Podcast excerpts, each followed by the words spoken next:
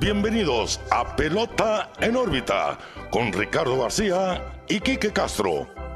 Comenzamos.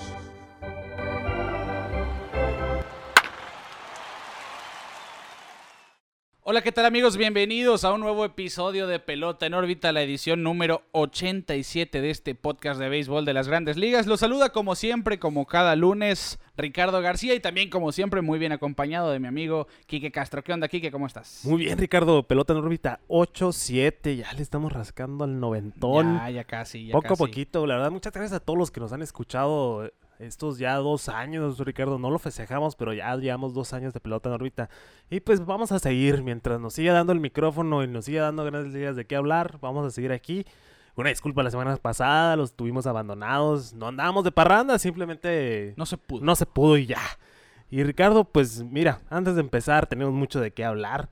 Eh, quisiera invitar a nuestros amigos, como todas las semanas, ya se la saben, que nos sigan en nuestras redes sociales, Pelota en órbita, Facebook, Twitter, Instagram, YouTube, donde está el contenido semanal de lo que platicamos, lo que va sucediendo el día a día de en grandes ligas, videitos, cotorrones de lo que platicamos aquí Ricardo y yo. Y pues los invito también que nos sigan por favor en YouTube. Sí. Ahí va, ahí va la cosa. Queremos crecer en esa plataforma. Vamos a agradecer su follow, su like, todo lo que dicen los youtubers, la campanita y todo eso. Hoy tocó gorra de Blue Jays. La verdad, como me gustan, retro. Ahorita vamos a platicar el porqué de la gorra del día de hoy. Pero mientras, extiendo la invitación que nos sigan en nuestras redes sociales. Pero también ahorita en no todos lados.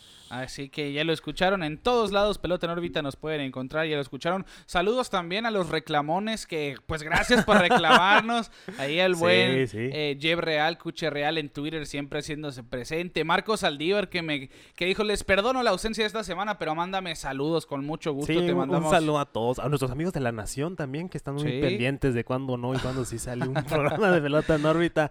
A todos, a todos nuestros amigos, a los Valenzuela, al Rolando, al, al, al Gerardo, a Luis, a todos. Y, aquí andamos, ¿eh? No crean que nos olvidamos de ustedes. Y pues Ricardo, vamos a hablar de ya, pues la temporada que viene, ya 2022, ya empieza esta semana. Sí, el Spring Training, pues obviamente fue un Spring, spring Training corto. exitoso. por Exitoso, cierto, ¿eh? muy exitoso. Vimos mucha acción de ¿Qué, grandes qué- qué ligas. pensaríamos, no? Que iba a afectar el sprint training corto, sobre todo a los pitchers en la cuestión de que ah, tenían menos tiempo para prepararse, pero como no estuvieron 100% inactivos, los vimos sus planes de pues de, de picheo un poquito más acelerados. En vez de tirar una entrada en la primera salida, ya estaban tirando dos o tres. Así que realmente sí se Vimos juegos más tono. en forma, ¿no? Sí, creo que Porque al sí. principio, pues todos sabemos, Spring Training empieza casi puro liga menor- menorista y luego poco a poco los titulares, pero ahora vimos un poquito más de titularidad y obviamente los prospectos que están buscando un espacio, ¿no? En los rosters de grandes ligas. Todo este barullo que tuvimos en la temporada muerta del, del acuerdo patronal y todo hizo que se moviera todo el mercado y todo. Eh, pues yo creo que también por eso este Spring Training se fue tan rápido. Aparte que fue corto, siento que hubo mucho movimiento de todo. se Entonces, concentró todo. Sí, Sí, y estuvo sí. bien, estuvo disfrutable. Obviamente somos de los que vemos Spring Training. eh, y pues ya, ya, ya está la temporada, Ricardo. Aquí Oye, está ya y, con y- si van a jugar Fantasy, les recomiendo que vean Spring Training, obviamente. Sí, sí, sí. Que ya, ya empiezan los drafts del Fantasy esta semana, Sí, en mañana, mi caso. mañana yo tengo uno. Sí, yo ma- de la mañana Liga Sonora. domingo y uno el lunes. Sí, yo, yo nomás estoy en una, la verdad. Eh, como saben, nosotros, no- bueno, al menos yo no soy muy bueno para predicciones y todo eso. Ahorita vamos a hablar de eso. Eh, pero sí, tengo mi liga ahí. Un saludo a mi amigo el Boston, ya muy mencionado en este programa. Eh, ya Es el comisionado de nuestra liga también. yo, ¿eh? creo que ya, no sé si ya llevo 10 años en esa liga, más o menos voy a checar el dato porque sí, Hay tradición. hay es, mucha tradición esa liga. y pues bueno, vamos a platicar Ricardo de lo que viene este Opening Day 2022. Así es, pues como decías, muchos jugadores jóvenes buscando lugares en el roster, otros que pues todavía ahí sobreviviendo a que los recortaran. Hasta hoy, sábado que estamos grabando esto, pues apenas está empezando a establecer los rosters de muchos equipos. Estamos viendo a novatos como Spencer Torkelson de Detroit, como Bobby Witt Jr., ya declarados para el roster de Opening Day, favoritos. Ojo, para el premio del novato del año de la Liga Americana, ambos Sí. son dos prospectos de mucho renombre. Más adelante vamos a hablar de eso. Y Kike, pues antes de, de irnos a nuestras predicciones, porque este episodio, pues avisados están, es eso, predicciones que suelen ser fallidas. Totalmente Sí, fallidas. después de las dos ya primeras ni me voy a disculpar. Yo ya no me voy a disculpar. Es lo que se nos viene a la cabeza en el momento. No, so- no somos videntes tampoco, ¿no? No, a- y- y cabe recalcar, no somos ni periodistas ni profesionales. Bueno, tú Bueno, sí. Yo sí. Eh, pero somos más fanáticos que otra cosa y, y no se me vayan a enojar, vamos a decir muchas incoherencias, o al menos yo en este episodio, y no se vale reclamar al final de temporada. Es todo lo que voy a Cada decir. quien tiene una opinión al final del Así día, ¿no? es. Y los invitamos a, a interactuar con nosotros. Si algo no les parece, opinan diferente, háganoslo saber vía Instagram, Facebook, Twitter, como quieran, ¿eh? que todos los leemos. Bueno, Quique, pues algo muy polémico que yo puse en Twitter ahí sobre el top 100 de la MLB estuvo de todo menos bien a mi punto No, de eh, vista. eh, un fiasco. Sí, siento yo que muchos jugadores que no debieron de haber estado estuvieron y muchos que debieron haber estado más abajo estuvieron. Es, en fin, para- e- es que es simplemente un revoltijo lo que vimos. Sí, ¿eh? mira, mm, estamos viendo en la era de lo analítico, ¿no? En cuestión de WAR y toda la cibermetría que ya te la sabes. ¿eh? Sí. Tú más que nadie en este programa sabe de lo que es eso. Yo quiero pensar que utilizaron el WAR para tomar en cuenta este top 100. Yo la también. verdad, pusieron un Excel con todos los números y le picaron el WAR y del 1 al 100. Pero ahorita yo creo que nos vamos, nos vamos a concent- concentrar más en, los- en el top 10. Que Sí. desde ahorita les digo, yo no estoy de acuerdo con el top 10. Ahorita lo debatimos. Eh, pero sí, como dices, hay muchos jugadores muy arriba, otros muy abajo, muchos infravalorados, muchos sobrevalorados más en el top 10. Eh, pero pues si quieres desglosar la lista de los primeros 10 según MLB, y la platicamos aquí. Con el único que estamos de acuerdo es Shohei Ohtani en el número uno, porque si el top 10 Sí. Incluyera el cero, él iba a estar en el cero, creo yo, ¿no? Sí, lo sí, más bueno, arriba empezaras a contar del cero. Ajá, eh, estuviera lo más arriba posible. Sí, sí, sí. Shohei Otani, Mike Trout como el puesto número 2, primera vez desde el 2015 que no es el número 1 Mike Trout, por cierto. Fernando Tatis Jr. en el 3, Juan Soto en el 4, Bryce Harper en el 5, Mookie Betts en el 6, Jacob deGrom en el 7, Vladimir Guerrero Jr. en el 8, Freddie Freeman en el 9 y Ronald Acuña Jr. en el décimo puesto de este top 100. Vamos a hablar del top 10 así realmente Pues más centrado porque Sí. pues abarcar todo o sea, No, nos va a no tomar- vamos a acabar nunca, ¿no? días hablar de los 100 jugadores que habla la lista esta, pero vámonos por los primeros 10. Y aquí eh, lo platicamos, de hecho tuvimos que pausar esa plática porque antes de empezar a grabar Sí, guarda, em- guarda, le dije. empezamos, a, empezamos a debatir un poquito. Eh, yo creo que por primera vez también desde que debutó yo no veo a Mike Trout en el top 10. Bueno, no en el top 5, top 10 sí, top 5 no. Porque mira, aquí es, donde entra mi cuestión. ¿Qué están tomando en cuenta para esta lista, Ricardo? Porque pones a Shohei Otani en número uno, obviamente por la temporada que tuvo el año pasado, ¿no? Sí. O sea, tuvo un temporadón de MVP ahí haciendo cosas, bueno, ¿quién más, no? El de Show Show, el Show, el Show. Alias Pelota en órbita, lo hemos hablado desde, desde el año pasado, que venía un Shohei Otani impresionante y lo hizo el año pasado. Entonces, por eso considero que está en el 1. Pero Mike Trout, Fernando Tatís, Ronald Acuña, jugadores que estuvieron lesionados la mayoría de la temporada eh, y que no tuvieron el aporte que debieron haber tenido en, en sus equipos. Eh, ahí es donde entra mi duda. ¿Qué es lo que se está tomando en cuenta para este top 100 de jugadores? Sí, e- es que yo tampoco lo entiendo. Obviamente, pues entran los factores de la defensiva. No sé, como dices tú, si estén tomando puntos muy analíticos como carreras salvadas a la defensiva, que el WAR, que el OPS más, todas estas cuestiones de la sabermetría. Espero y no. Porque si no, estamos viendo jugadores muy merecedores, que ya sabemos que son superestrellas, que ya son los mejores del juego, pues recibir una cachetada de cierta manera. Sí. El caso de Juan Soto. Yo no veo a Juan Soto siendo peor que Fernando Tatís. No. Yo no veo a un Fernando Tatís siendo el tercero mejor de la MLB. Yo no veo a Tatis mejor que Juan Soto, mejor que Bryce Harper, mejor que Bucky Betts, mejor que Jacob deGrom, mejor que Vladito, mejor que Freddie Freeman, porque simplemente de esta lista yo creo que los que me causan más ruido es Fernando Tatís y Bryce Harper, porque eso ya es vendetta personal, pero son los dos jugadores que se me hacen más sobrevalorados de esta lista y sobre todo Tatis, porque mínimo Bryce Harper sí tuvo una temporada de MVP, o sea, hizo lo que pudo con ese equipo de Philly, se lo puso lomo y llegaron hasta donde pudieron llegar. Pero Tatis ha sido un fiasco desde que firmó ese, ese contrato. Y lo platicamos, lo platicamos en el capítulo cuando recién firmaron. Oye, ¿no crees que se apuraron un poquito los, los padres? Ahora empieza el sprint training lesionado otra vez Va a por un empezar la accidente. temporada lastimado. Eh, se me hace, pues sí me da lástima decirlo, pero pues ah, no ha sido el Fernando Tatís que esperábamos que fuera. No tanto por, lo por el dinero, ¿no? Sino por el talento, porque el talento ahí está, pero Sí, no ha y, sido y- y lo estamos viendo. Sí, sabemos que quedó tercero al MVP. Sí.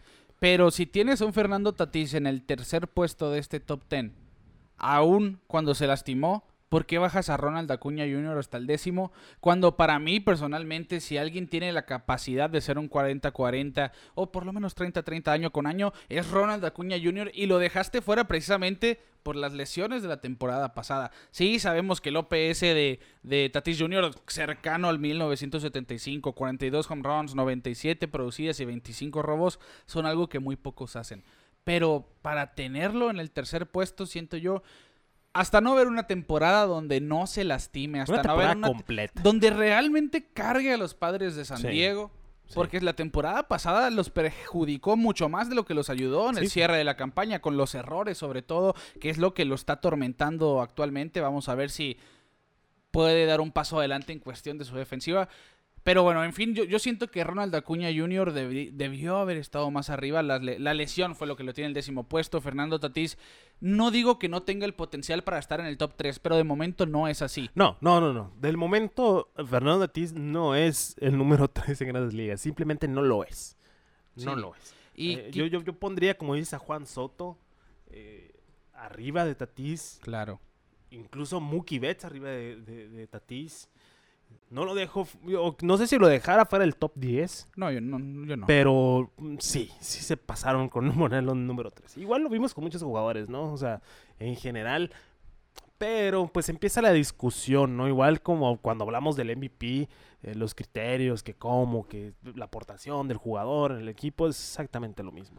Eh, ahorita no sabemos a ciencia cierta qué tomó MLB, pero bueno, también vamos a tomarlo como lo que es, ¿no? Una lista para mover el avispero, Sí, sí, para sí. ponernos a platicar, ¿no? Para ponernos a debatir. que al final es el fin de la cuenta. Sí, es ¿no? el feed, esa es la cuenta. de la lista. Sí, sí, sí. Oye, Quique, y, y hablando de Juan Soto, ¿no? Para cerrar este argumento, por lo menos yo voltearía ese, e- e- esos, esos lugares, el 3 y el 4, Juan Soto por encima de Tatís, porque ningún bateador ha mostrado más disciplina que Juan Soto en las últimas temporadas. Nadie conoce la zona strike como este jovencito de 23 años. 23 años. Lideró las mayores con 145 bases por bola el año pasado, en OVP con 465 y 23 bases intencionales. Ya es un bateador temido. Por eso no tiene más cuadrangulares, más producidas y números más estratosféricos. Simplemente porque camina demasiado. Sí. Cosa que Tatis no hace realmente. eh, es, es un, es un bateador disciplinado, mucho poder, contacto, y es muy bueno en la defensiva también. Estamos viendo apenas el inicio de Juan Soto.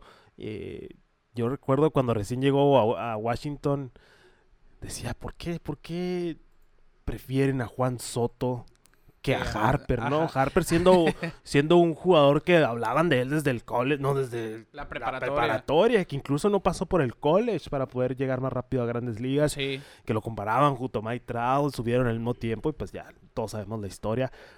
Pero llega Juan Soto y dicen Bryce Who llegó, macaneó y Sí. llegó a Washington a una serie mundial. Y, y tiene, como decimos, apenas 23, años. 23 Es la, años. es la edad a la que muchos empiezan apenas a debutar. Sí. Antes, 25 años todavía eres considerado alguien muy joven para llegar a grandes ligas. Así que consideren eso. Juan Soto realmente es el bateador más disciplinado de la actualidad. El bateador más puro de la actualidad, diría yo, que re- realmente es un bateador en la caja. Y bueno. Eh, ot- otra cosita antes de cerrar el tema del top 10. sí, sí, sí. Me hizo falta la presencia de más pitchers en el top 10. A mí no. ¿A ti no? No, es que si- siempre está ese argumento de... Es que sí, es verdad, el pitcher abridor tira una vez a la semana. Sí. El jugador de posición aporta a diario.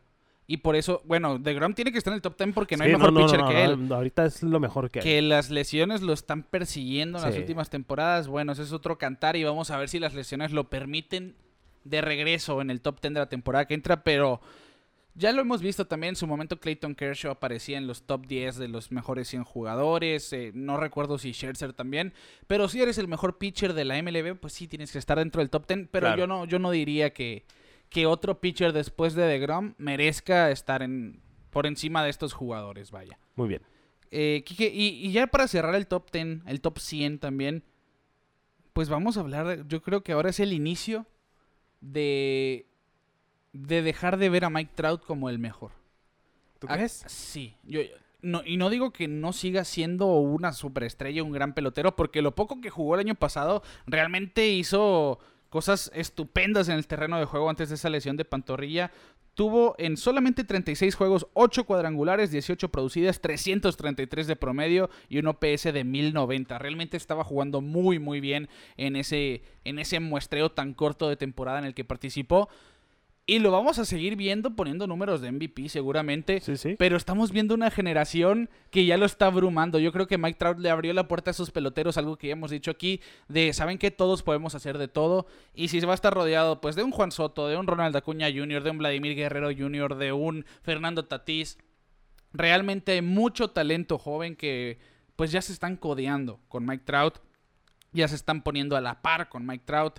Y por lo tanto vamos a empezar a ver a Mike Trout no solo caer al puesto número 2, sino eventualmente a mantenerse solamente en el top 10, por no decir más abajo, porque sí es un pelotero muy muy bueno y lo va a seguir siendo, pero él ya pasa los 30 años, pues vamos a empezar a ver su nivel bajar poco a poquito, no a, ser- a dejar de ser muy bueno, pero sí a que estos jugadores jóvenes, mientras se están acercando a sus picos de, de producción, pues él va al revés, ¿no? Sí, sí, pues es que si lo miras de esta manera, Mike Trout ya es el viejo de esa generación. Sí, es el veterano. Es el veteranazo. Obviamente es muy triste ver al 1 y al 2 del top 10 de grandes ligas en un equipo de Anaheim que está haciendo movimientos en su roster para jugar con talento joven, más que con agencia libre. Estamos viendo que están probando suerte con sus jóvenes. Ojalá y funcione porque es triste ver al 1 y al 2 de esta liga en un equipo que, que, pues no ha dado pelea. Vamos a ver si se benefician del, del playoff extendido y verlos en playoffs y ver si, si Otani y Trout dan lo que queremos que den en playoffs. Yo digo que eventualmente así va a ser. Y, co- y como ya metiste ese tema aquí, que vamos a platicar de eso ahora. Las predicciones de esta temporada 2022. Y vamos a arrancar. Signos de alerta, ¿no? Signos de alerta. Eh, tomen lo que quieran, no nos Sí, hagan mucho caso. no hagan mención de lo que vamos a hablar. si son sensibles, apaguen el episodio, no hay problema, quítenlo o pónganle volumen bajo, pero déjenle el play para que nos den el view. Pero vamos a empezar a, a tocar fibras sensibles para mucha gente, porque luego se lebrestan y no les gusta lo que decimos. Pero hey, venimos aquí a platicar Ricardo y yo. Es nuestra opinión. Es nuestra opinión y todos tenemos una, entonces vamos a, a la carnita, lo bueno, lo que nos gusta.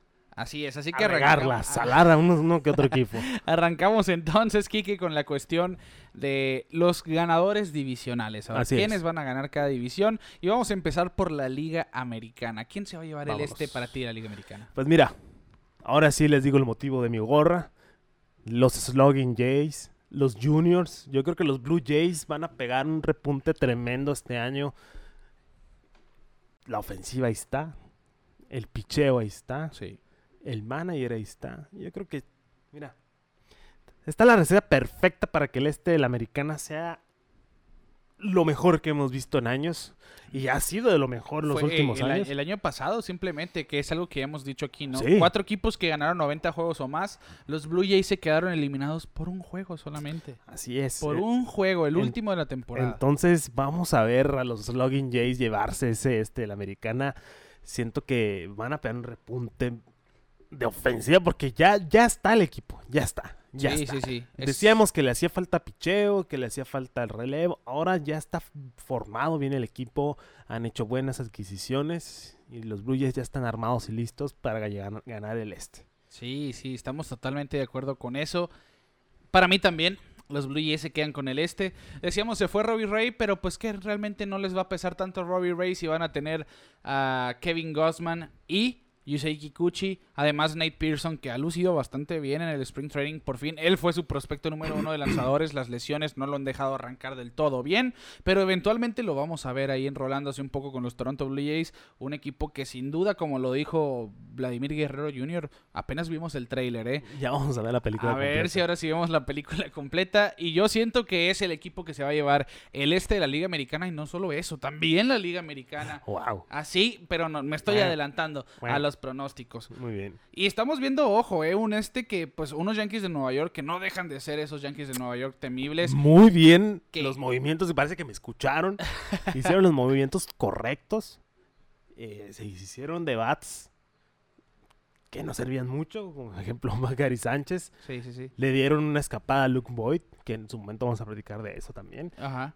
Urchela, pues se, se Era un, que era un mal de él. necesario, Sí, ¿no? para tirar a Gary Sánchez a los Twins. Entonces, Y Donaldson que les va a aportar experiencia experiencia también. y vas a destrozar Yankee Stadium. La verdad, a mí me da miedo ver a Donaldson en el Yankee Stadium. Siento que ese bat se va a volver a encender como lo vimos en años anteriores. Claro. Y hoy hicieron un cambio, se me fue el Sí, nombre. viene José Treviño. José Treviño viene de los Rangers de Texas, también buscando, ¿no? La se va defensiva. el, el pitcher joven Abreu. Llega Treviño, uno de los mejores catchers en cuestión de enmarcar lanzamientos. ¿Qué es lo que necesita? A la hora de pedir, que, que era el problema con Gary Sánchez. No era un buen catcher. Treviño es un No, excelente no, catcher. Gary Sánchez no es un buen jugador, punto. Pero mira aquí que, que si todo el lineup batea, te puedes dar el lujo de que tu catcher no Ah, no, batee claro. y sea claro. muy bueno defensivamente Sí, sí, hablando, pero ¿no? pues a Gary Sánchez te lo promocionaban como el mejor bateador Eh, que es que empezó siendo muy bueno, ojo. Yo siento sí. que Gary Sánchez en algún momento va a volver en sí, que Minnesota le va a quitar esa presión de jugar en una franquicia Puede como ser. los Yankees. Que de hecho y- es parte y- de lo que vamos a platicar en un momento. Y, y no creo que sea un MVP como tal, No, pero no, que, no. va- que sea un mejor bateador de lo que ha sido en las últimas Un dos bateador y ya, ¿no? Porque atrás del plato Sí, nada más. sí, sí, sí. Que, bueno, en sí, Los Red Sox que hicieron, pues yo creo que cada que se quedó fuera en nuestro episodio pasado, firmaron Sí, a Trevor Story por seis firmaron temporadas. a Trevor Story. Eh, saludos a nuestros amigos de la nación que tuvieron la primicia. Eh, pero hicieron el bombazo, ¿eh? Yo que no veía a Boston haciendo una firma como la que hicieron. No la hacían así. Yo creo que desde JD Martínez, una firma tan esperada y que va a tener mucho impacto, ¿eh? Eh, tanto ofensiva como defensivamente, que es lo más importante. Porque al final de cuentas siempre se habla, ¿no? De, de el efecto Coors Field, de cómo afecta el, el vuelo de la pelota. Pero yo creo que Boston se, se beneficia más con el guante de Trevor Story que, que con la ofensiva. Porque al final de cuentas tenían años desde Dustin Pedroia, hace cuánto que se lesionó, no tenían a alguien sólido en segunda base. Sí, sin duda. Eh, y Trevor Story, pues, llega a plantarse en la segunda después de un reclutamiento muy arduo. Vi en la semana una entrevista con, con Alex Cora que hablaba que todos estuvieron involucrados en el reclutamiento. David Ortiz, obviamente Dustin Pedroia, Vi a Sander Bogarts Sander ahí. Bogarts, Sí, sí, sí. eh, las llamadas importantes, Jerry Martínez, incluso el mismo Alex Cora, todos, todos, todos desde noviembre decía Alex Cora que estaban tratando de conseguir a Trevor Story, al final de cuentas se quedan con él, una firma emocionante, va a meter más dinamita a ese este de la americana y, y sí, o sea, se han reforzado los equipos Tampa Bay. Es Tampa Bay, ahorita Sí, no, sí. no creo que necesites moverle mucho. Pieza que se va, pieza que reemplazan con un jugador similar. eh, y una directiva que la verdad sorprendente, estando en el top 10 de también de prospectos. Sí, que lo, lo platicamos el- al en los finales de la temporada pasada. Sí. Es un equipo que tiene para los próximos 10 años darnos Sí, de qué hablar. sí. Tienen demasiado talento. Y como dices, pues el, es, es curioso ver quiénes van a ser los wildcards del este. Porque lo más Sí. seguro es que salgan uno o dos de aquí. Y, y, bueno, lo vamos a dejar de esa manera. Toronto se va a llevar el este. Estamos Sí. de acuerdo ambos en ese sentido. Yo digo que Tampa Bay se va a quedar en el segundo lugar y Boston en el tercero. Pero que, como vimos esta temporada, van a estar peleándose toda la temporada realmente. Yo me voy Toronto, Toronto, Boston y Nueva York. Dejas a Tampa fuera. Dejo a Tampa fuera del top 3. Lo siento así, lo siento yo. No me empiecen a regañar. no, es un juzgo. sentimiento que tengo aquí, I got a feeling. eh, que sí, que así más o menos se va a manejar esta temporada. Bueno, es tu opinión. vamos, vamos, vamos- Respeto tu opinión Sí, incorrecta. Respeto tu opinión incorrecta porque yo sí veo un equipo bastante fuerte aún. Que... No, no, no estoy diciendo que no. No, sí, sí, simplemente No la- no. las cosas se van a dar de esa manera, dices Sí. tú, ¿no? Sí, y, y estas divisiones, esta división en específico sí va a estar en las próximas temporadas, ¿eh? Nos vamos al central de la Liga Americana, no vamos a perder el tiempo aquí, los White Sox la van a ganar, Kike. No hay discusión, nadie va a meter las manos. Tigres hizo movimientos medio extraños, adquiriendo a Javi Baez. Sí, sí, lo para llegar al segundo lugar. Sí, sí, o sea, no los veo compitiendo. Ojalá y si nos caen, Casey Mize eh, creo que se va a establecer este año. Sí, sí, como el- Skubal, ojo. Sí, y, y- y siento que por ahí Minnesota... ah, es que como que tienen los nombres, pero no me convence. Sí, está igual. Eh, no, no me llena ese equipo. No me llena ese equipo. Yo me creo, si me dices top 3, me voy Chicago, eh, Tigres. No, no es cierto. Chicago, Kansas y Tigres. ¿Sabes que por la rotación de Cleveland yo los pienso ahí entre el segundo y tercer lugar? Pero después de la ofensiva del año pasado y que ahora veo lo- la cantidad de novatos que están haciendo el, el roster del Opening Day, que realmente son prospectos poco nombrados. Ni me acuerdo de los nombres de ellos porque son jugadores no de mucho impacto. Que Bradley Zimmer es su mejor jardinero de momento y que no buscaran hacer ninguna adquisición importante, pues te dice que no, no va para ningún lado Cleveland. Así que cerramos el centro de la liga americana. Los, los White Sox se van a llevar la central. Sí. Se despidieron de Craig Kimbrell, ojo. Craig Sí. Kimbrell pasa a los Dodgers directo por AJ Pollock. Un cambio que lo gana por completo para mi punto de vista White Sox. Por- Eh, porque Craig Kimbrell es muy buen pitcher. Históricamente es uno de los mejores cerradores. Con White Sox no le fue del todo bien. no, y de hecho hoy en su debut Le fue con Dodgers le pésimo fue pero mira, vamos a darle chance a que fue Spring Training, pero siento que la organización de Dodgers tiene la habilidad de Sí, sí, sí. hacer esos ajustes que necesita ¿Te, te acuerdas? Blake Training fue el cerrador del año con Oakland. Luego tuvo un año espantoso. Se va a los Dodgers y vuelve a ser ese relevista de la élite del béisbol. ¿eh? Así que. no lo creo que no va a ser cerrador Kimbrel. no, Yo, creo que lo veo más como un jugador de octava entrada, un, Sí, un preparador, pero igual siento que sí va a agarrar más nivel. Lo hemos visto con mucho descontrol y le han pegado a la recta, o sea, sigue teniendo una recta tremenda, pero te la pone al centro y los Es jugadores Y es la- que ya habiendo tantos jugadores que tiran 100, 101 Sí, sí, millas, sí. 102 millas, pues Craig Kimbrell con una curva y una recta, si no es la curva, pues ¿qué te esperas, no? Pero bueno, volvemos Sí. otra vez a la, a la americana. Y Va- el oeste. con el oeste, el el Wild West. Para ti, ¿quién se lleva el viejo oeste? Pues mira, yo creo que en el oeste Muy interesante. Muy interesante, ¿eh? porque mira, Angelinos no se me hace que lleguen lejos. Texas hizo los movimientos correctos, Pero no lo suficiente. pero no los suficientes. Yo siento que Marinero se va a llevar el oeste, Ok. teniendo a Houston en segundo lugar y a Texas en tercero. Ok. Así me gusta la configuración del, del oeste de la, de la americana. Pues yo es que Seattle se quedó a nada. Seattle, Sí, también estuvo, pues con el mismo, re- bueno, a dos juegos, un juego menos que, que Toronto. sí. Eh, es más, 90 y 72, 90, no, sí, un juego menos que Toronto. Pero yo digo que los Astros se van a quedar al oeste. ok. Que se fue Correa. ¿Y No, qué? no, ¿Y qué? sí. O sea, ves el line-up Sí, sí, realmente. O sea, sigue y- siendo un equipo contundente, pero siento Y vuelve ver, se les fue Greinke, pero vuelve Verlander. Lo que vimos de Luis García, lo que habíamos visto de Fran Valdez, de Lance McCullers, realmente tiene un staff muy sólido. Sí, eh, pues el buen Dusty Baker, ¿no? sí, aparte de recalcar, ese factor de Dusty Baker. Pero se me hace que Seattle les da un tremendo equipo este, este No, sin duda, ¿eh? Hizo, hizo- sin hizo duda. un trabuco y, y- y ya quiere, quiere dejar esa sequía de playoffs. Y lo veo, lo veo nomás para, para darle. Yo lo veo en sabor. playoff, pero no ganando la división. Yo, le voy a dar- yo sí se lo voy a regalar a Seattle. Ok, bueno. Eh, y, y el caso de Texas, que pues su mejor pitcher ahora es John Gray. Todavía no tienen un staff de abridores muy sólido. Eventualmente así va a ser, porque Sí. yo creo que Dane Dunning va a ser un muy buen pitcher en su futuro. Una vez que se una Jack Leiter, que ya ha estado electrizante en el Spring Training, Sí. pero pues apenas tiene una temporada de ligas menores. Va a ser vamos a ver más, Sí, más pronto yo- que lo yo-. Sí, yo creo que ah, para la temporada que entra más tardar ya va a estar en grandes ligas. Pero sin duda, pues Spencer Howard, Colby Allard, Dane Dunning son pitchers jóvenes que prometen. Y una vez que se establezcan, Texas va a tener un equipo bastante sólido para cada una de las próximas 10 temporadas con las que van a contar con Corey Seager Sí. más lo que se una en el camino. Y hablando del wild card, que pues decimos, para mí gana eh, gana Toronto, gana White Sox, gana Astros, para ti gana Toronto, gana White Sox, gana Mariners. Sí. Yo los comodines tengo a Tampa con el primer comodín, Tengo a los Mariners con el segundo comodín, y aquí sí voy a colar a los Angels en el tercer comodín. A lo mejor me está ganando el factor de que está Chohei Otani ahí, y no me importa, lo tomo. Pero es que Noah Syndergaard llega a este equipo.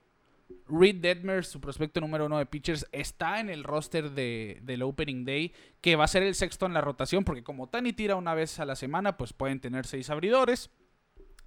Se trajeron a relevistas muy importantes como Ryan Tepera, como Aaron Loop, como se quedaron con Raizel Iglesias, que es el, era la pata de, que, de la que cojeaba el equipo de los Angels, el bullpen. No podían hacer cinco carreras porque el bullpen permitía seis siempre. Y pues le dieron entrada a este tipo de problemas. Tienen a Joe Maddon como manager. Siento yo que si Mike Trout, este es el factor más importante. Si Mike Trout se mantiene sano toda la temporada, vamos a ver unos Angels llevándose el tercer o el segundo comodín. Así que yo digo que eh, en esta ocasión, dos comodines se van en el oeste, uno en el este. Pero bueno, tengo a Tampa ahora, ojo con los medias rojas ahí también. Paréntesis. Toma el tiempo. ¿Cuántos, cuántos wildcards son? Son, los segundos, ¿no? Son, son tres wildcards. Por eso los segundos lugares de cada No, los, los, los terceros mejores récords que no ganen su división. Ah, ok. Bueno, fin de paréntesis. Ok. Muy bien. Como mis comodines, no vamos a ir por división. Yo me voy con los Mediarrojas eh, en el este. Del central, vamos a tomar a Kansas City. Ok. Y en el oeste, a Houston. Tú, tú tienes un comodín por división. Sí. Ok. Ahí nos vamos a ir, nomás para, ¿no? Nomás por ser amigables Por con ser el centro. amigables con el centro. o Bueno. bueno, pues es que podemos tomar cualquiera de los tres de- del este y... y- Sí, es que realmente no, no se puede descartar ni a Yankees, ni a Red No, Sox, ni a no, Rays. O, pues los marineros, como dices, realmente se armaron muy bien. Va a ser una carrera del wild card ahora que tenemos uno tercero por liga. Muy cerrada otra vez. Todo el playoff va a ser muy interesante. Hay que sea, recordar eso. la- ahora las series van a ser dos juegos de tres en la, en la primera ronda, que va a ser la ronda de los comodines, de los wildcards. Así que muy interesante lo que viene esta temporada. Gana la Liga Americana para mí los Blue Jays, Kike. Ya para cerrar con la Ah, americana. ay, ahí sí me la pones difícil, pero creo que me voy contigo. Blue Vámonos, Jays. vámonos Blue Jays. Vamos a hablar los Blue Jays juntos. Ok, vamos con Blue Jays entonces como campeones de la Liga Americana del 2022. Así que los Blue Jays no ganaron este año. No, no es cierto. Ojalá y sí, ¿eh? me, me gustaría. Es un equipo muy joven que, que si no es ahora, será mañana, dice la canción. Tienen sí, con qué realmente eh, competir en las próximas campañas. Y nos vamos al viejo circuito, Kike. Entonces, la Liga Nacional. Vámonos. El este de la Liga Nacional, pues, mira, yo voy a empezar primero. Los Mets siendo los Mets, nomás por eso me voy a ir con Atlanta llevándose el este otra vez. Ok, ok, ok, ok. Lo respeto mucho, lo respeto mucho. Yo me voy a ir... Mira, es que también pienso los Mets siendo los, siendo los Mets. Algo va a pasar. Que el paréntesis de Grom no va a empezar la No, va a temporada. empezar- ya empezamos mal. Fractura de estrés de. Ay, se me olvidó. Es de- en el área del homóplato. Max Scherzer tiene molestias en la corva, en la pierna. Está en duda para el Opening Day. Él debió haber abierto hoy sábado para que ya su última apertura de ajustes para el Opening Day. No la pudo hacer. Chris Bassett abre mañana domingo, así que él no estará en Opening Day lanzando el próximo miércoles, próximo jueves. Eh, a ver, ¿quién abre en Opening Sí, Day? Pero no- no van a contar con DeGrom, que era de lo más importante. Sí, para los es lo más importante de los Mets. Vamos a tener de regreso a Robinson Cano. Vamos a ver qué trae a la mesa. Después de verse una temporada completa por suspensión. Eh, ya tenemos eh, la mesa servida con Lindor. Pero yo en el este me voy a ir con los Phillies de Filadelfia. ¿En serio? Me voy a ir Ahora sí me con- sorprendiste. Me voy a ir con los Filitos. Siento que, mira, y sí lo estoy diciendo con corazón. Kyle Traver llegó a ese equipo Ok. y ya lo conocemos, ya hemos hablado mucho de él, sé sus capacidades, él es muy bueno. Va a detonar Filadelfia. E- Es uno de los mejores lineups del béisbol, sin duda, Sí. Filadelfia. Zach Wheeler no ha enfrentado ningún bateador de grandes ligas en Spring Training. Ha lanzado pura simulación. Eso es algo que a mí me preocupa mucho. Él quedó en segundo lugar al Cy Young, hay que recordar eso. Sí. Y desde que llegó a Phillies ha sido uno de los mejores en, la, en las ligas mayores. Pero no sabemos cómo va a estar de inicio la temporada regular. Aaron Nola no tuvo el mejor de los años y su rotación no es la mejor. Es Wheeler, Nola y Gibson contra el mundo. Ranger Suárez lo vimos muy bien el año pasado. Vamos a ver si puede con una temporada completa. Pero en fin, siento yo que los Phillies no, no se llevan esa división. Van a ser los terceros mejores para mí. Ok. Porque eventualmente los Mets iban a estar peleando. Ah, no, sí. El, el- el este. Yo no estoy descartando Sí, a sí, Atlanta no, no. y ni a los Mets de la pelea, pero mira, me, me voy por Phillies. O sea, mi corazón también dice Mets porque Steven Cohen ha hecho lo correcto, Sí, pero sí, sí. simplemente los Mets son los Mets. Entonces, Sí, sí, sí. Pe- que vamos a ver, ¿eh? Si Lindor se prende como sus años con Cleveland, Sí. vamos a hablar de unos Mets totalmente diferentes a los de la temporada pasada. Pete Alonso ha estado bien. Starling Marte para mí es la firma más importante de este equipo. Sí.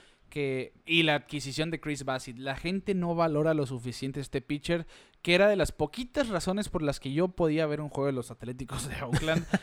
y va, va- va- va a pesar la llegada de Chris Bassett realmente a Nueva York, pero aún así no le van a quitar el este a los Bravos de Atlanta. Aquí que Sí. sí, se fue Freddy Freeman. ¿Y qué importa? Tienen a Matt Olson, que es el segundo mejor primera base disponible eh, de momento. Eh, ahora se traen a Canley Jansen y tienen un cerrador como tal en Canley Jansen.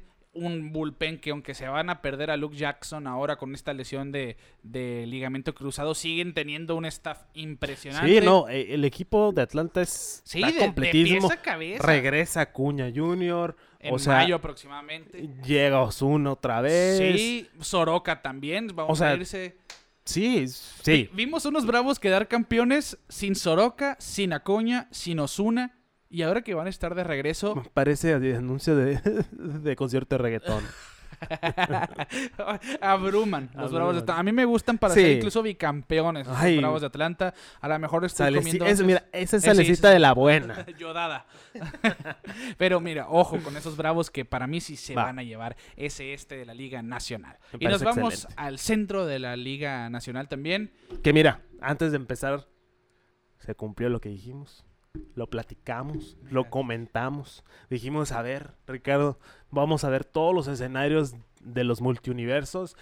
Y resultó, como dijimos, Albert Pujols regresó a casa. Sí. Regresa a los Cardenales de San Luis. Esas, eso es lo que nos gusta a nosotros del béisbol. Esas son las historias que nos gustan.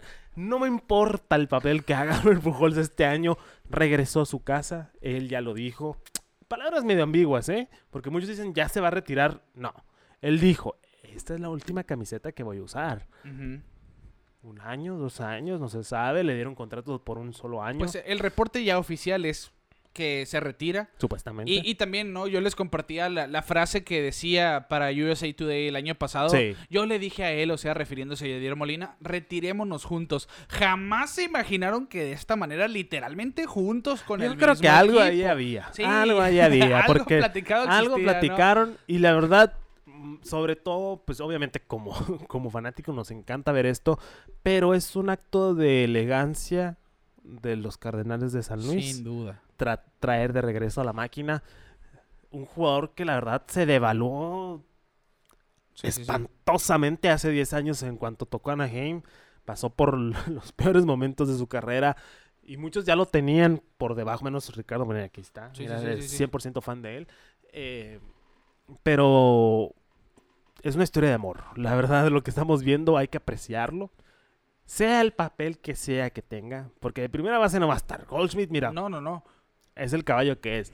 Tiene el chance de ser designado o lo que sea, aunque sea nomás para estar calentando la banquita, lo que sea. Vamos a ver a Pujols con su jersey de cardenal, con el número 5 en la espalda.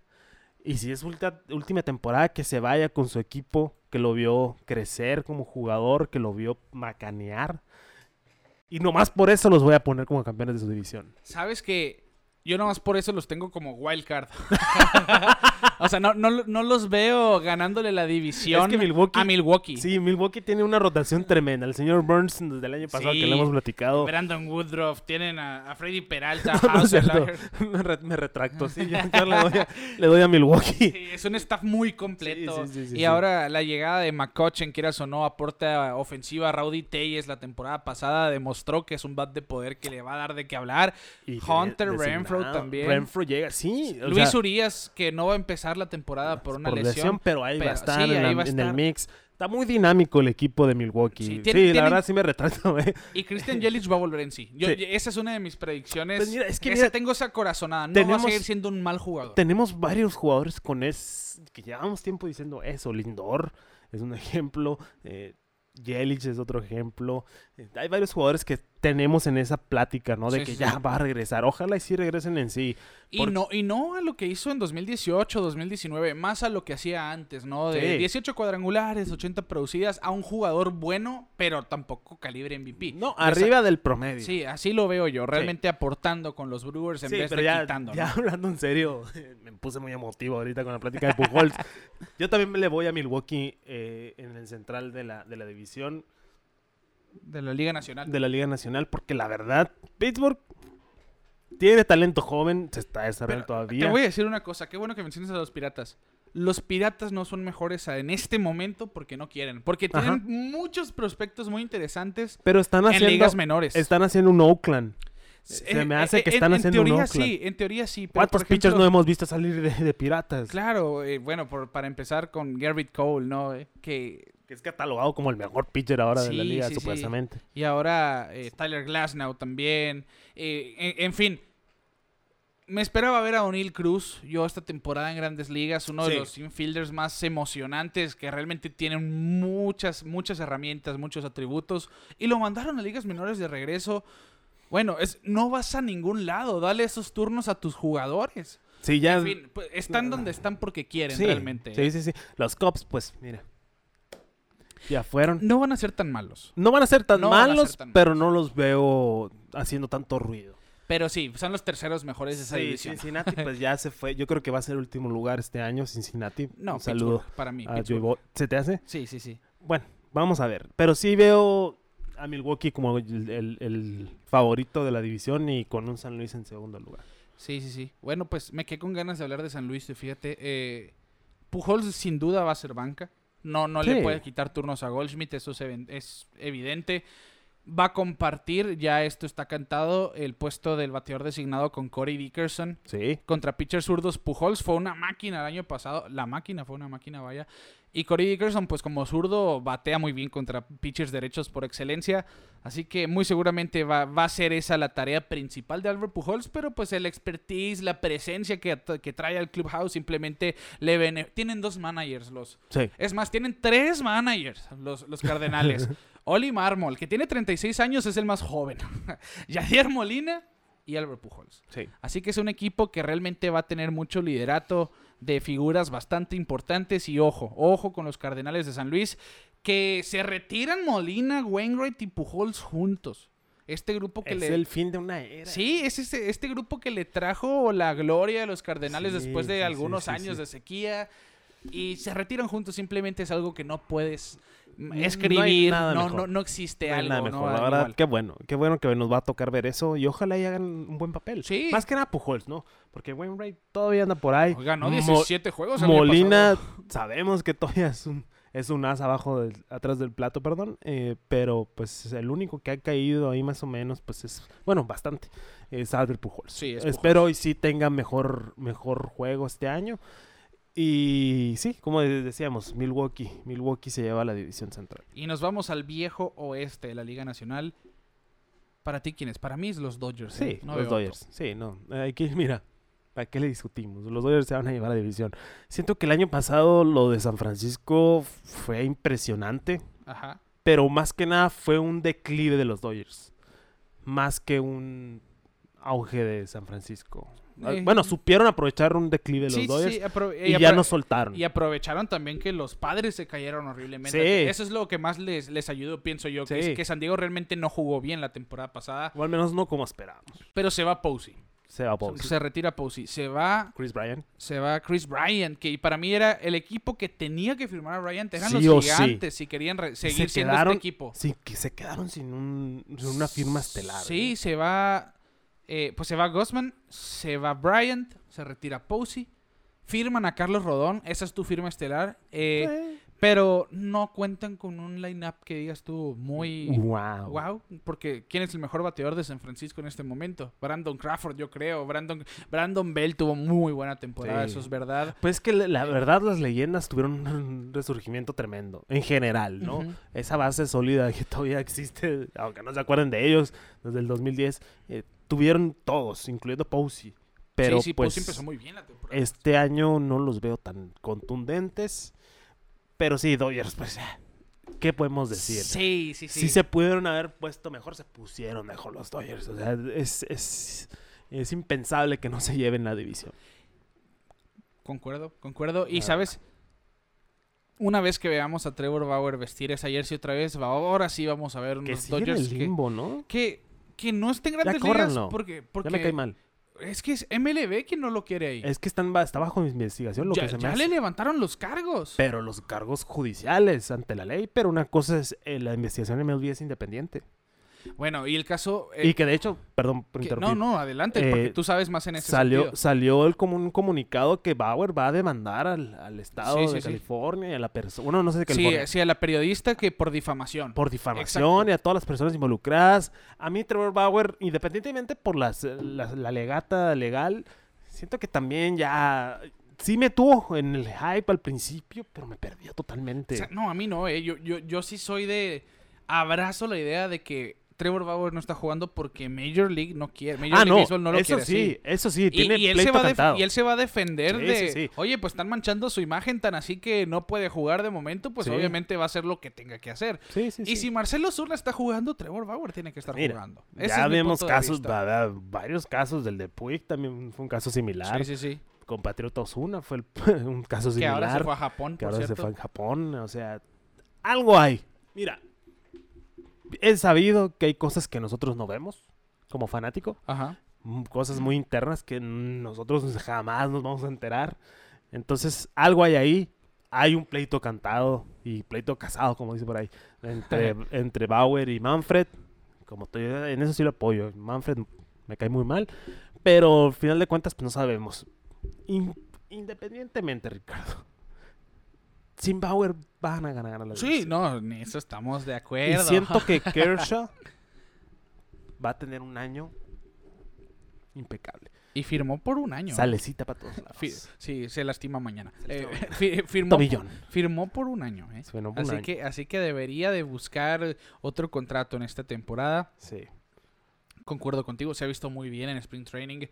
Muy probablemente manipulen las entradas de Kershaw para no desgastarlo tanto, porque es un pitcher que, quieras o no, ha sufrido lo mismo que, que el Rey Félix Hernández. Sí. Mucha carga de trabajo en sus primeros años y se lo sacaban después, pero Kershaw no, no va a ser ese Young, obviamente, pero va a seguir en, como uno de los mejores. Ahora Sí. lo vimos con cuatro entradas muy sólidas, por cierto. Eh, Esa curva de 12 a Sí, 6 eh, se ve, es, mira. es la que lo, va- lo va a llevar directito a Cooperstown, Sí, esa curva, ¿eh? En fin, yo concuerdo contigo. Se va Jay Pollock. No lo necesitaban realmente Jay No. Pollock. Ahora tiene un staff de picheo No, no, no. increíble. La verdad- Eventualmente se va a juntar Dustin May, Danny Duffy, por decir un par de nombres, con lo que ya tienen de momento. David Price. David Price fue Cy Young y es uno de tus peores pitchers ahorita. Así de fácil, Es ¿no? tu quinto o, o- o tu relevo largo Sí, ahorita. ese no tiene un rol definido. Pero tienen a Walker Buehler, que de momento es el mejor ahí. Sí. A Kershaw. A Julio Urias. Son tus tres primeros abridores ya amarrados y los demás son lo suficientemente competentes para llenar la rotación. Ya O para de- tirarte cuatro entradas Sí, y meter a tu el relevo. Exactamente. Ya háblese de un Gonsolin, háblese de un Andrew Heaney, háblese de quien usted quiera, ¿no? Sí. Realmente es un equipo muy, muy fuerte y para mí no solo es el campeón de- del oeste, es el campeón de la Liga Nacional una vez más.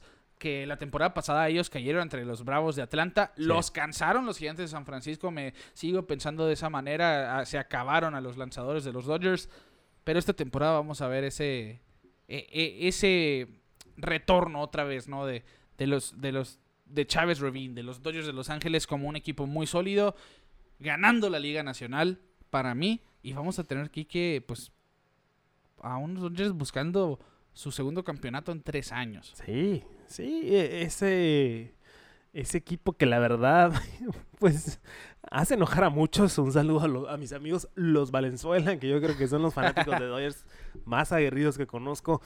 Eh, pero sí, o sea, también los veo ganar la, la- El oeste. el oeste y ganar la, la La, nacional. Ok. Sí, la verdad sí los pongo en este, en ese, en ese lugar. Salecita de la buena, ya se la saben.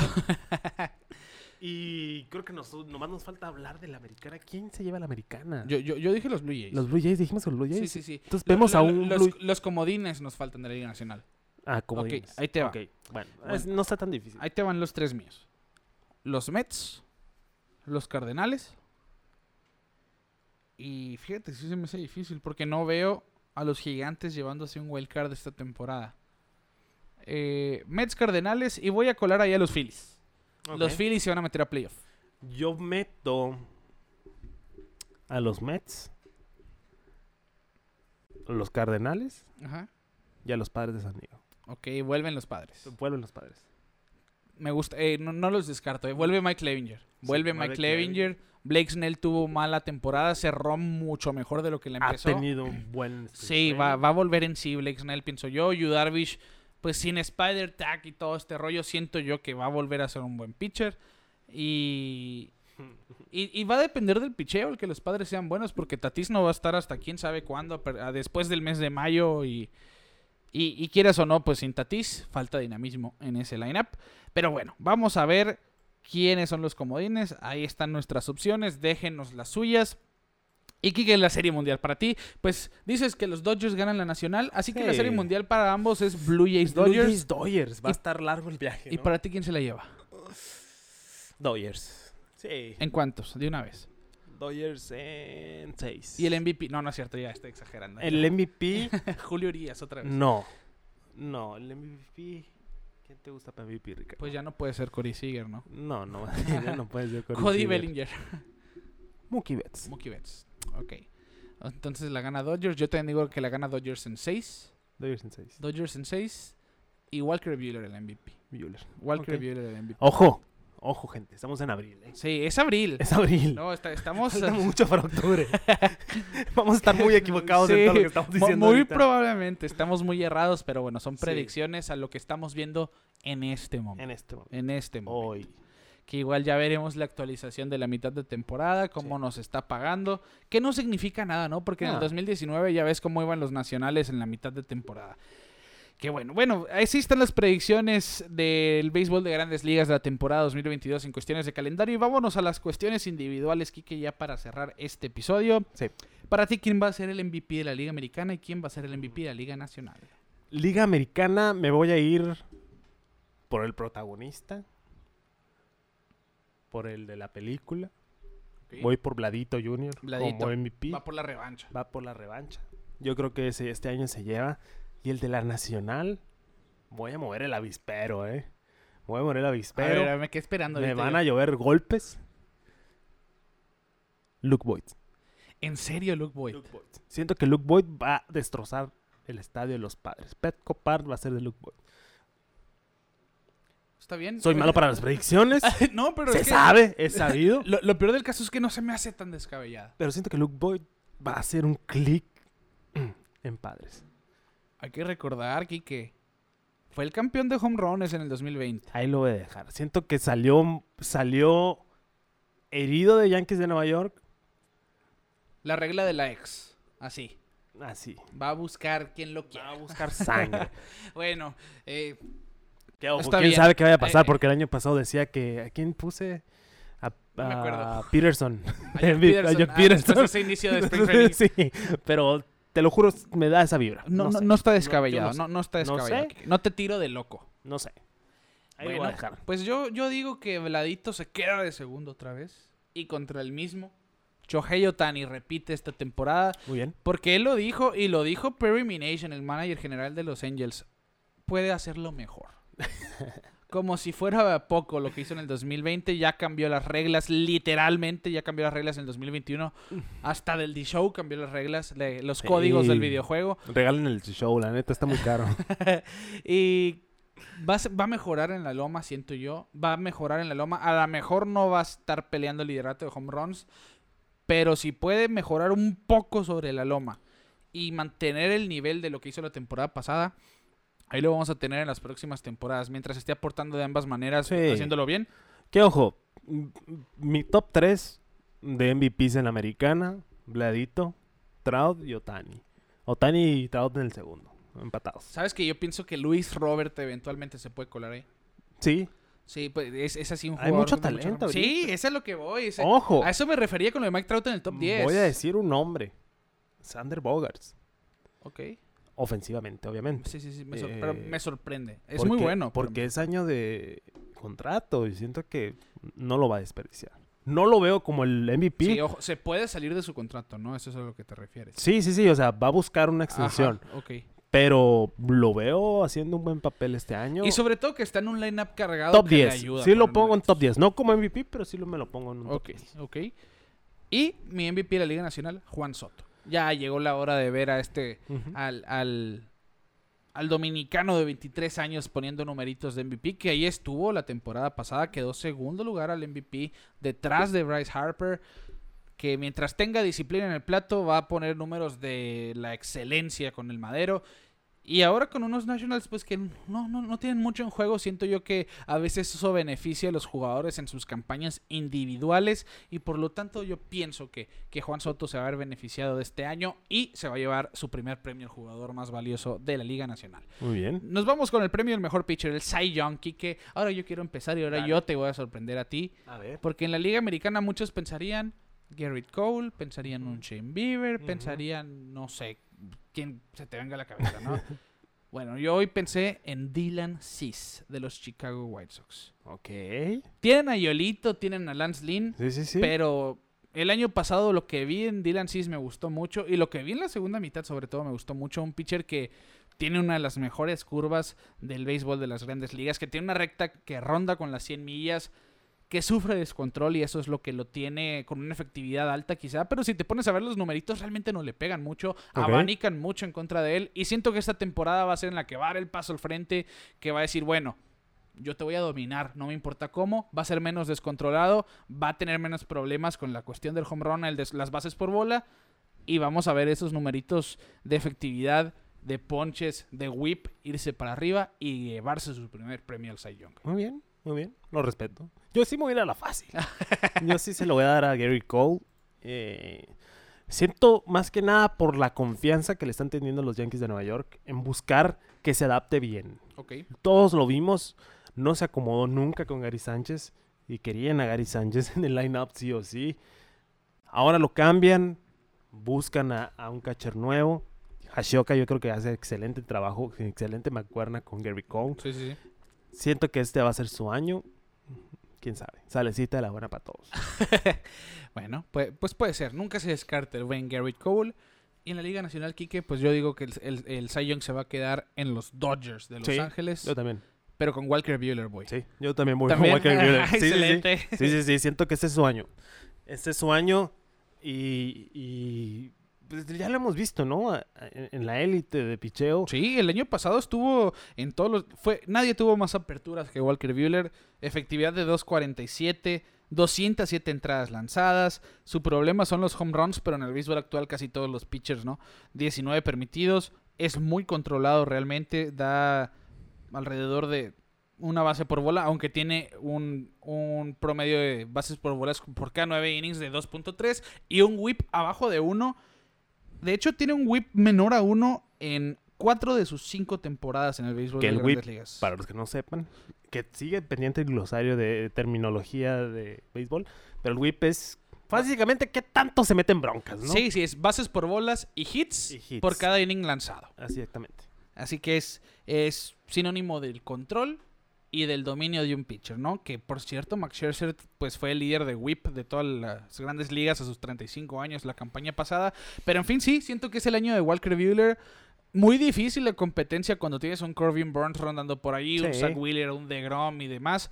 Pero como dices tú, es el año de Walker Sí, Buehler. sí, también siento. Oye, ojo que no se nos fue de paso, pero abusados con Verlander en la americana, ¿eh? Sí, nunca se puede descartar a Justin Verlander. Ojo con Vamos él. a dejarlo ahí. Y Kike, algo un poco más complicado porque son jugadores que no hemos visto jugar, pero Sí. es lo bonito de esto, es jugar con la corazonada de lo que hemos visto en el Spring Training y lo que hemos visto en ligas menores. El novato del año. El novato del año de la Liga Nacional pues ya tiene a dos candidatos sólidos, lo que decíamos en Spencer Torkelson de Detroit y en Bobby Witt Jr. de Kansas City. En la americana, perdón. en la Liga Americana. Y en la Liga Nacional, pues ya, ya cantaron a Hunter Green, los Rojos de Cincinnati, como parte de su rotación de abridores. Joey Bart estará, pues, el heredero de Buster Posey, Sí. eventualmente. Seiya Suzuki, que viene desde Japón a, a las grandes ligas. Así que tenemos candidatos muy interesantes y te quiero escuchar a ti primero. Pues mira. La verdad sí tuve que medio investigar Sí, sí, sí. y preguntarte, obviamente, porque aquí, aquí donde lo ven Ricardo es el bueno para los prospectos. Eh, me voy a ir con el Santo Sella. Primero que nada, porque es un joven guerrero. Segunda, se me hace que va a tener un tremendo impacto. En un equipo de Cubs que no tiene nada que ganar ni nada que perder, Ajá. pero va a ser. Va a ser ruido, Sella, se me hace. Ha Sí, tenido sí, un buen sí. spring training. Siento que, que va a ser un buen papel. Me gusta a mí también. Sensei a hombre, jóvenes guerreros. si no entiendo la referencia, pues qué triste. Y en la americana, pues creo que vamos a coincidir aquí. Me voy a ir con Bobby Witt. La verdad, porque lleva, mira, tocando la campana desde hace rato. Desde el año pasado, Kike, ojo que nosotros habíamos mencionado la temporada pasada, no sé si te acuerdas, a tres prospectos a seguir que me quedé esperando el llamado de los tres. Uno era Bobby Witt Jr. precisamente, uno era Elliot Ramos de los Gigantes de San Francisco, que también esperaría verlo esta temporada. Y no, no, no sé por qué no me acuerdo del tercero, muy probablemente haya sido alguien que sí debutó. Pero bueno, Bobby Witt Jr. es el favorito de muchos Sí, prospecto tiene, número uno. tiene- es el prospecto número uno del MLB. Desplazó a Adley Rutschman de los Orioles de Baltimore, este catcher ambidiestro de poder de ambas bandas, con muy buen brazo y muy buena noción detrás de home, que tiene todo para ser el prospecto número uno, pero así es la emoción de Bobby Witt Jr. Sí, sí, para sí. que lo pase. Potencial de 30-30 año con año, shortstop natural, lo mueven a la tercera por la por- porque se, se acopla más a las necesidades del equipo. Va a estar en el roster de Opening Day. Que de hecho por eso pongo a Kansas City ahí medio en la pelea. Sí, se ¿eh? pueden colar. Desde el año pasado están haciendo las cosas bien. Muchos apuntan a que Benintendi va a tener un rebote. Ojalá. Así que ojo con eso. Y bueno, a, a mí se me hace bien difícil en la Liga Americana porque Spencer Tolkinson ahora va a ser el primera base de los, de los Tigres de Detroit. De hecho, hoy Miguel Cabrera le dio su, le pasó el guante como que ten muchacho, ahora es Ahora es tuya, le ¿no? pasó la batuta. y que él está dispuesto a pasarle sus turnos en primera a este novato. Sí, sí, sí. Probablemente vamos a ver a Miguel Cabrera como bateador designado. Y Ay, mi. sí, ya, ya también va de salida y lo sabe, ¿no? Y Torkelson, que pues para muchos era el, el siguiente Mike Trout, recuerdo cuando lo, lo draftearon en el 2019. Y bueno, pues poder tiene, poder tiene 30 home runs en 120 juegos en las ligas menores. Ojo con, con este hombre. Y Julio Rodríguez de Seattle. To- todavía no lo llaman al roster oficial de, de Opening Day de los Marineros, pero si lo hacen, para mí él es el favorito, el novato del año. Si no, me quedo con Bobby Witt Jr. Pero si vemos a Julio Rodríguez en, el- en Opening Day para los Marineros, pues yo, yo iría con este joven, el prospecto número 3 del MLB, Muy bien. que de todos es el mejor bateador. No, no tiene la velocidad ni el guante de Bobby Witt, pero como bateador es, es mejor, ¿no? Y en la Liga Nacional me voy a ir con Joey Bart, con el heredero de. Buster Posey. Muy bien. Muy bien. Me parece excelente. Ya eh, este jugador Joey Bart que tiene dos, dos o tres temporadas esperando a recibir su, su llamado, pues con Buster Posey existía ese dilema, ¿no? ¿Qué hacemos con Bart teniendo a Posey? Posey se las puso mucho más fácil. Bueno, yo ya me voy. Ya me voy. Bye. Sí, y ahora Joey Bart está con, como digo, pues va a tener la, la mayoría del tiempo en la receptoría de los gigantes, tres cuadrangulares, por cierto, en esta temporada. Y como dices tú, Kike, ojo con Seiya Suzuki, porque Sí. si lo que ha demostrado Shohei Otani es tendencia, Seiya Suzuki debe de ser un muy buen pelotero en Sí. las ligas mayores. Fue, fue una de las firmas más cotizadas. Más cotizadas y, y- y, pues hablando de los Cubs, como, como lo mismo que digo, no, no tiene nada que ganar, nada que perder. Siento que no va a tener tanta presión Sí, sí, sí. y va a jugar muy a gusto en Wrigley Field. Siento que Sí, sí, sí, puede hacer algo, pienso- algo especial. Lo ahí. mismo que hacía con el caso de Juan Soto. Si, no, si realmente no vas a competir, muchas veces te beneficias individualmente de eso, porque la presión cae en, en tus numeritos solamente, ¿no? Y bueno, Kike, si terminamos las predicciones del 2022, vamos a ver a qué tan atinados son. No se me vayan a enojar, porque luego llegan los reclamos en octubre. Ahorita nomás estamos especulando, estamos sacando la plática, sacando la cura, como decimos por aquí. No quiero que, me, que nos empiecen a amenazar por ahí en nuestras redes sociales. Que los invito, si nos quieren amenazar, pero comenten algo, no pasa nada. Eh, pero si lo hacemos por diversión, no se me enojen, no se me agüiten. Estamos nomás debatiendo, Ricardo y yo, en base a lo que vemos en internet, así como ustedes, lo que vemos en los juegos. Y pues, ya, play ball. Sí, ya en tres días después de este Se episodio, me fue rápido, ¿eh? Se me fue rápido el off-season. entre comillas, sí. Sí. Sí. Mm, Después sí. de todo lo del cierre patronal, Bueno, eso sí nos, se, nos teni- concen- se concentró todo. Sí. El sprint training, las firmas en sí. Porque. Sí, sí, sí se me fue rápido. Estoy de acuerdo. Para acabar pronto, se me fue rápido. También me quedé pensando. Pero sí, a, a comparación de otros años, siento que sí se sintió más rápido Sí. esta temporada muerta.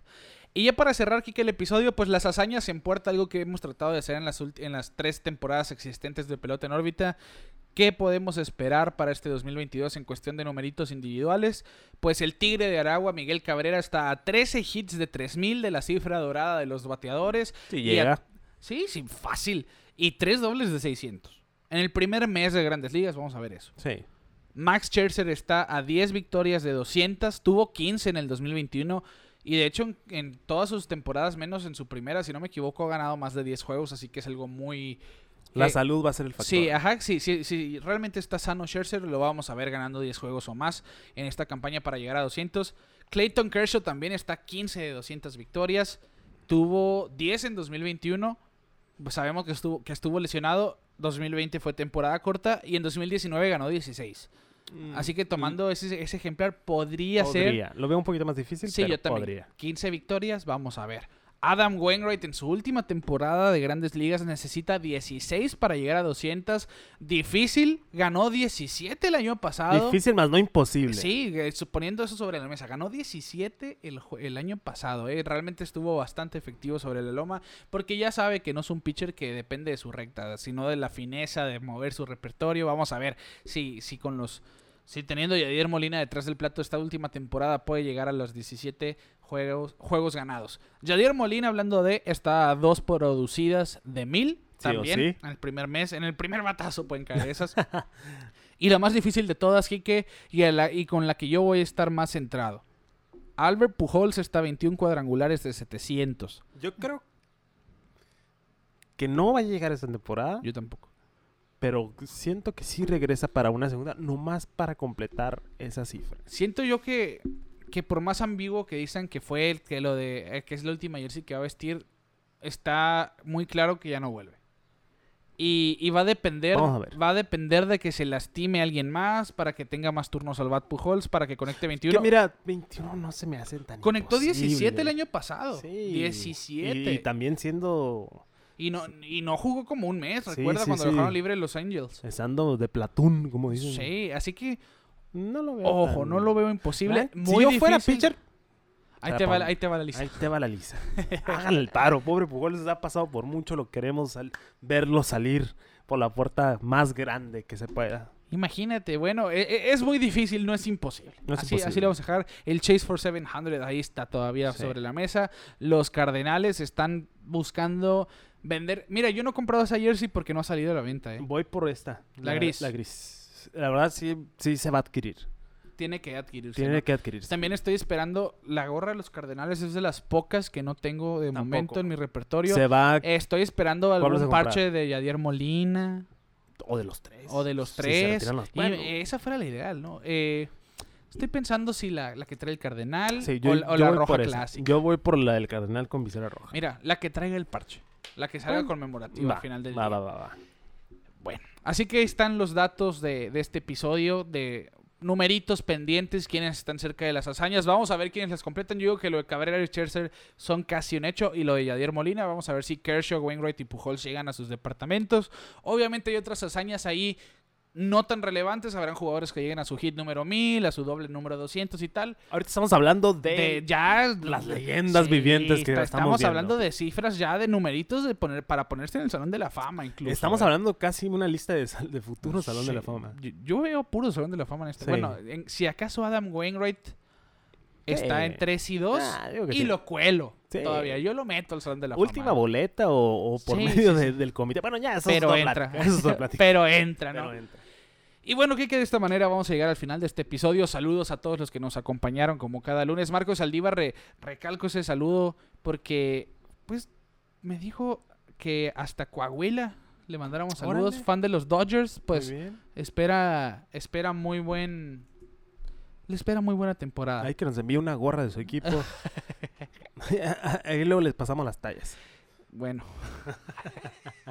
y, y ya, y saludos a todos los que nos acompañan como cada lunes. Síganos en redes sociales, Pelota en órbita en todas partes, en Twitter, Instagram, YouTube. Suscríbanse a nuestro canal si nos quieren ver en formato de video. Suscríbanse en Spotify, Apple Podcast, en Google Podcast, donde les guste escucharnos. También nos están ayudando mucho a crecer ahí. En donde... Y recuerden, Sí, hacemos eso para ¿no? divertirnos. Sí, es diversión meramente. Somos Es nuestro hobby. Es nuestro hobby. Síganos, diviértanse con nosotros. Y estamos al pendiente. Vamos a empezar a ver cómo interactuar más con ustedes. Síganos en todos lados. Saludos. Así que ya lo dijo Quique, de esta manera llegamos al final del episodio número 87 nosotros les decimos que Opening Day 2022 arranca esta semana y nosotros nos vemos fuera de órbita.